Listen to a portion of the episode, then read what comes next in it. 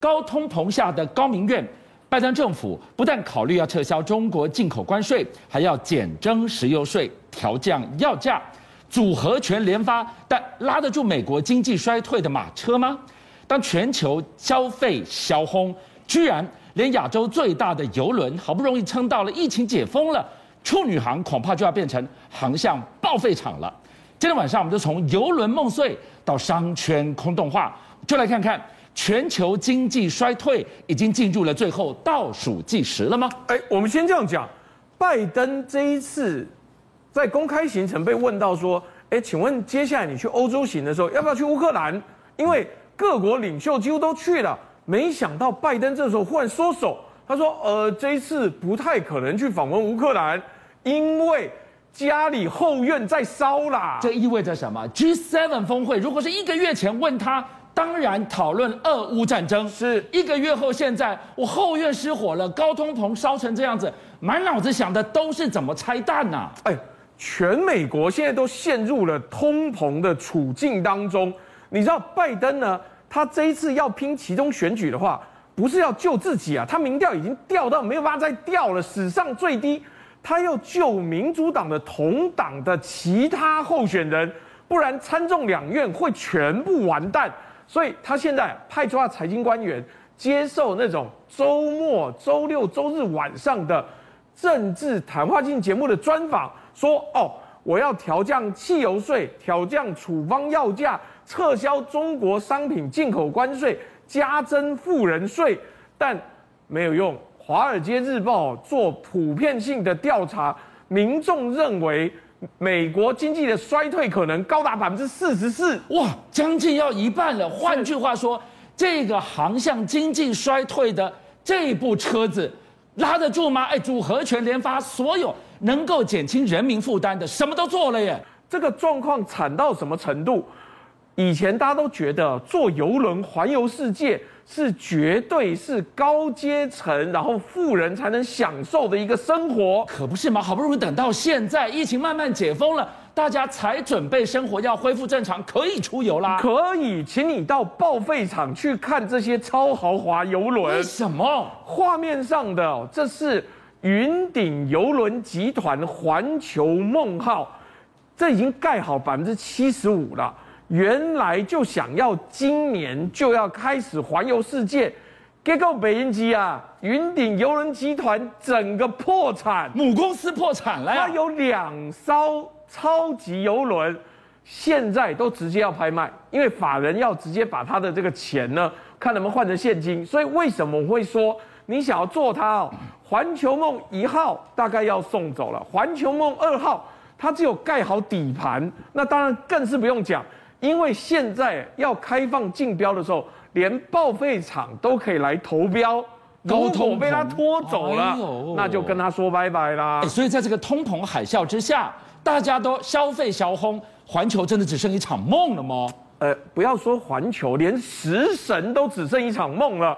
香港最著名的珍宝海鲜坊，大概跟一艘航空母舰差不多大，是香港极盛时期。食神拍摄的地点看起来多棒多嗨，结果这一次呢，出了一个问题，就是他们要拖走珍宝海鲜坊啊，要去修缮，没想到拖着拖着，十九号在南海就沉了，而且一沉沉到一千公尺深的南中国海的海底。更重要的是啊，你知道媒体就去问香港民众，是香港民众可惊了。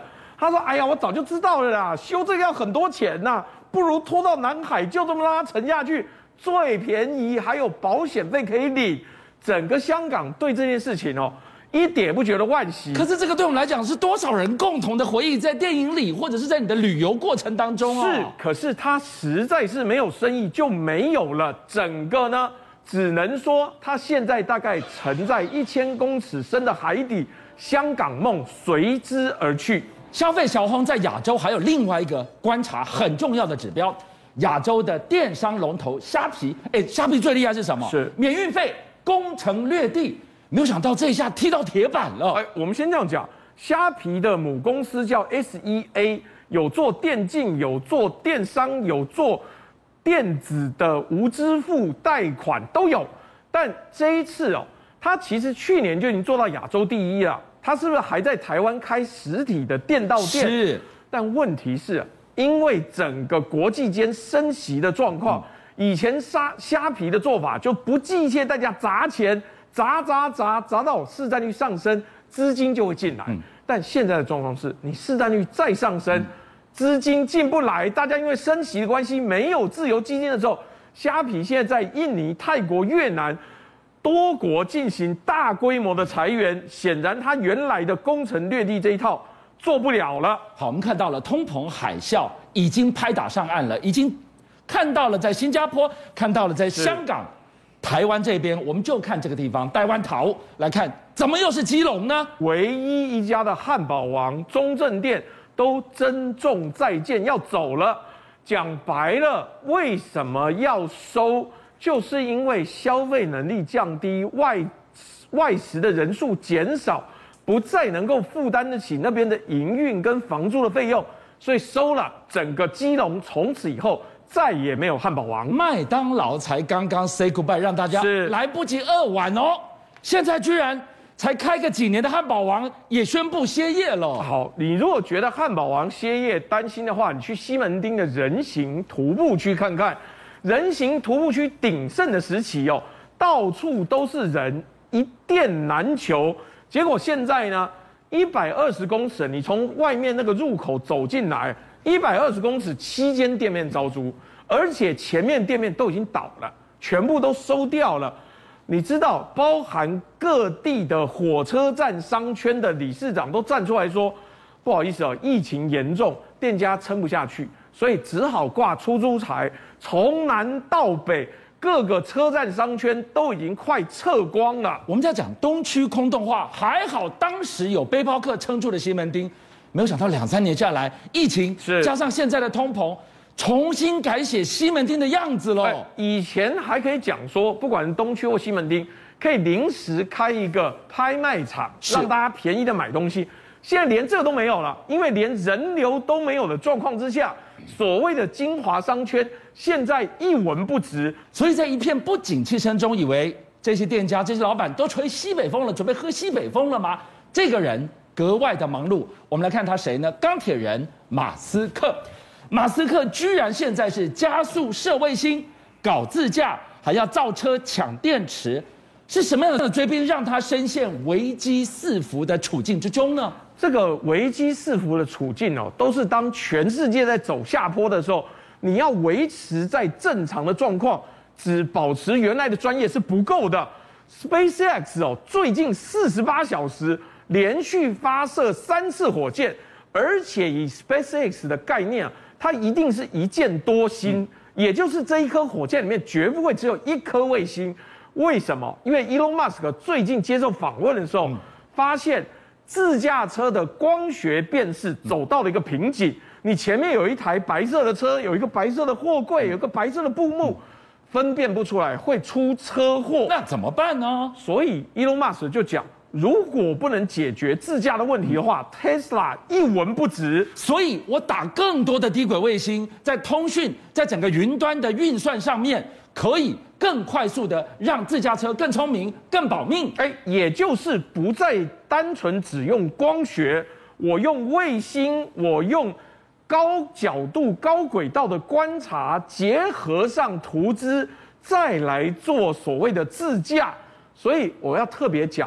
你知道现在 Tesla 今年以来哦，涨价涨三次了，是不是因为它已经解决了自家的问题？是因为电池贵啊，电池里面的金属现在不够了，包含了非洲，包含了相关的国家，哪里有电池的原料，Tesla 就去哪里抢。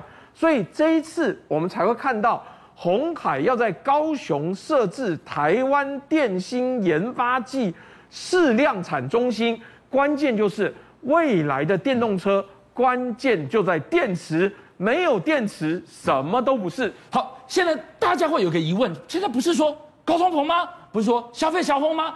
这些花钱的每一个老板，每一分钱都要花在刀口上，是，他怎么反而手刀加大速度在投资？是怎么的？后面有追兵，让他危机四伏吗？应该这样讲，马斯克不但向前思考，他也向后取经。之前看到了 Tesla 常常有自驾的车祸，嗯、可是吉利，也就是想要学它的电动车这家厂商，解决的方案就是用卫星，就是用图资跟手机的结合，让他的自驾车讯号更稳、更安全。所以吉利。跨业原来坐车，现在光是在今年六月初，它就发射了九颗卫星，目的是给自驾车更精准的导航，而且更重要的是，只有自驾车的卫星导航不够，他还要卖手机啊，他还收购了魅族科技有限公司。说半天你造车的，你还一脚踩进了手机业啊？哎呦，听起来好像只是卖手机，错。每一台车之间彼此要怎么通联，靠的就是手机技术，靠的就是五 G。我告诉你有多快，我在哪里，是决定了我自驾的精准度。这个计划叫做天地一体化。邀请您一起加入五七报新闻会员，跟俊将一起挖真相。